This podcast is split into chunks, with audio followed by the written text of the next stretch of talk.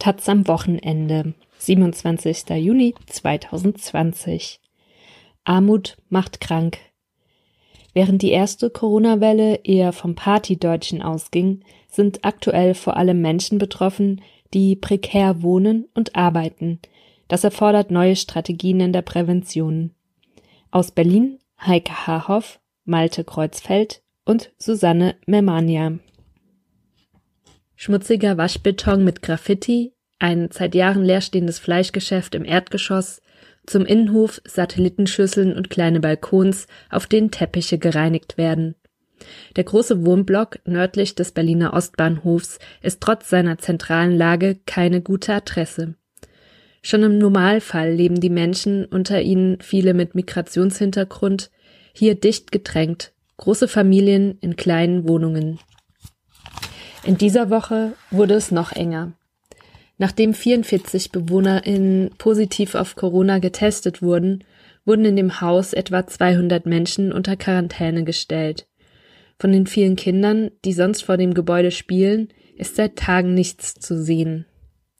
Jetzt gibt es also wieder Massenausbrüche von Corona-Infektionen und Ausgangsbeschränkungen in Deutschland. Interessant dabei, die Lebensumstände der Menschen, die vor allem betroffen sind, sind anders als bei den ersten Erkrankungen von vor drei Monaten. Die erste Corona-Welle ging eher von finanziell besser gestellten Menschen aus. Skitouristen brachten das neue Virus aus Ischgl in Tirol mit, Geschäftsreisende aus Asien. Verbreitet wurde es dann oft bei zutiefst bürgerlichen Festen, etwa dem Karneval im nordrhein-westfälischen Heinsberg oder dem Starkbierfest im beschaulichen oberpfälzischen Kreis Tirschenreuth, wo am 18. März die bundesweit erste Ausgangssperre verhängt wurde. Dass die Infektionszahlen in Deutschland wieder steigen, ist eindeutig. Zuvor waren die täglich gemeldeten neuen Corona-Infektionen elf Wochen lang kontinuierlich gesunken. Jetzt liegen sie mit etwa 600 am Tag immer noch weit unter den 5500, die zum Höhepunkt im April gemeldet wurden, es sind aber fast doppelt so viele wie noch eine Woche zuvor. Der Ausbruch unweit des Berliner Ostbahnhofs ist nach Ansicht des Robert Koch Instituts RKI, an das alle deutschen Corona-Infektionen gemeldet werden müssen, ein typischer Fall. Bei den Ausbruchsgeschehen der jüngsten Zeit sei klar zu sehen, dass es Armut ist, dass es sozial prekäre Verhältnisse sind, die hier sehr förderlich zur Ausbreitung von Covid-19 beitragen, sagt Ute Rexroth. Sie ist beim RKI verantwortlich für Datenauswertung. Konkrete Zahlen dazu kann das Amt zwar nicht liefern, denn zentral erfasst werden von Infizierten nur Alter, Geschlecht und Wohnort, nicht aber Wohnsituation, Religion oder ein möglicher Migrationshintergrund.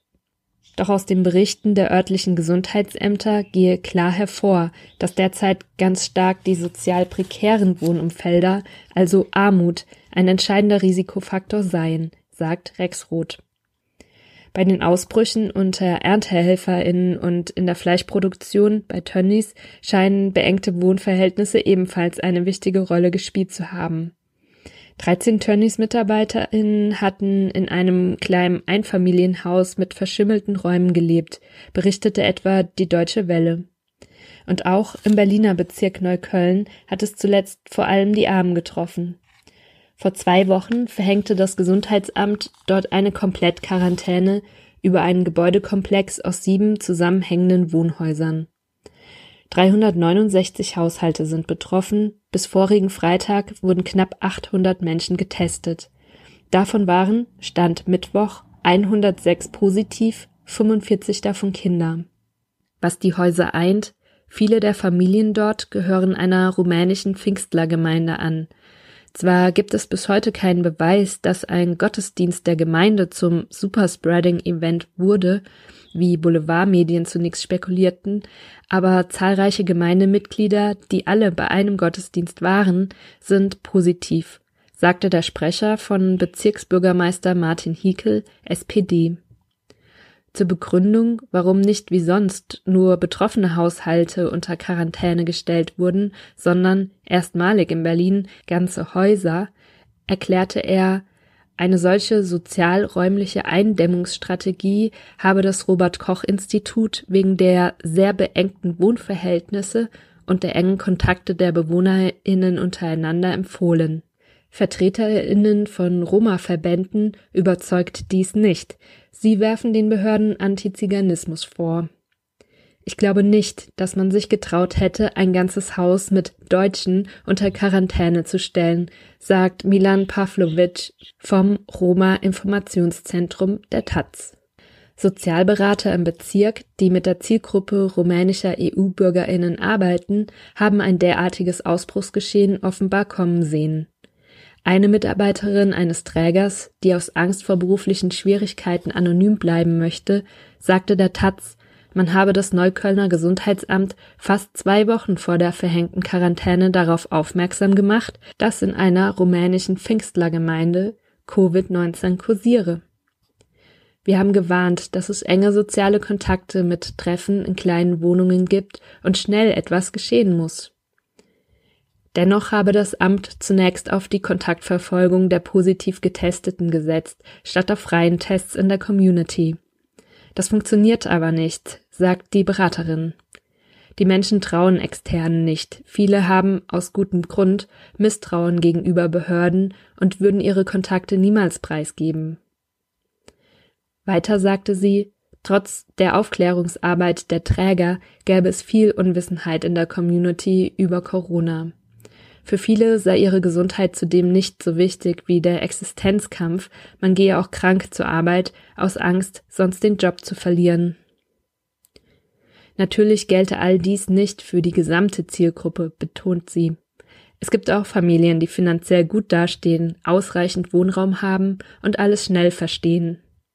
Dennoch hätten die Behörden ihrer Ansicht nach früher und kultursensibel mit Sprachmittlern die Community informieren und einbeziehen müssen. Dann wäre der Ausbruch vielleicht nicht so schlimm geworden. Auch bei weiteren Ausbrüchen in Göttingen und Magdeburg und bei der Masseninfektion beim Fleischproduzenten Tönnies in Gütersloh hat das Coronavirus zuletzt vor allem Menschen getroffen, die in beengten Verhältnissen wohnen und arbeiten. Könnte das auch daran liegen, dass viele der jetzt Infizierten von wichtigen behördlichen Informationen, die über Ansteckungsrisiken, Hygieneempfehlungen und risikominderndes Verhalten aufklären, gar nicht erreicht wurden? Felix Rebitschek beschäftigt sich mit solchen Fragen.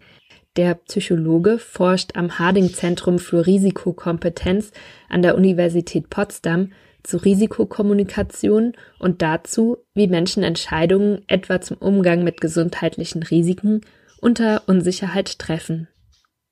Er sagt, uns fehlen hier schlicht noch die Daten, um beurteilen zu können, ob tatsächlich nicht verfügbare, unzureichende, schlecht verstandene oder falsche Informationen möglicherweise mit dazu geführt haben, dass sich so viele Menschen angesteckt haben im Fall der Tönnies-Arbeiter halte er dies allerdings für unwahrscheinlich. Wer unter den höchst problematischen Bedingungen leben und arbeiten muss, wie sie sich vielen der Beschäftigten in der fleischverarbeitenden Industrie darstellen, der kann noch so gebildet und gut informiert sein, vermutlich hat er kaum eine Chance, sich nicht zu infizieren und auch in Großsiedlungen mit vielen Bewohnern mit teils geringen Deutschkenntnissen sei das Risiko, sich mit dem Virus anzustecken, in erster Linie wegen der dort beengten Wohnverhältnisse hoch. Wer sich mit vielen anderen einen Fahrstuhl, Treppenhaus oder Innenhof teilen müsse, der sei statistisch betrachtet nun einmal weitaus stärker gefährdet, sich zu infizieren, als Menschen, die als Kleinfamilie im Einfamilienhaus lebten unabhängig von sprachlichen oder medizinischen Kenntnissen. Die Annahme, die oft aus Ost- und Südeuropa zugewanderten Menschen in den Corona-Hotspots von Göttingen oder Berlin-Neukölln seien per se schlechter informiert und erkranken deswegen häufiger, teilt der Wissenschaftler so nicht.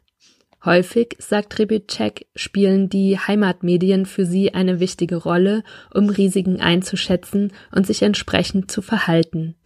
Jetzt wissen wir natürlich häufig nicht, was diese Medien schreiben oder senden, sagt er. Auch hier gebe es Forschungsbedarf.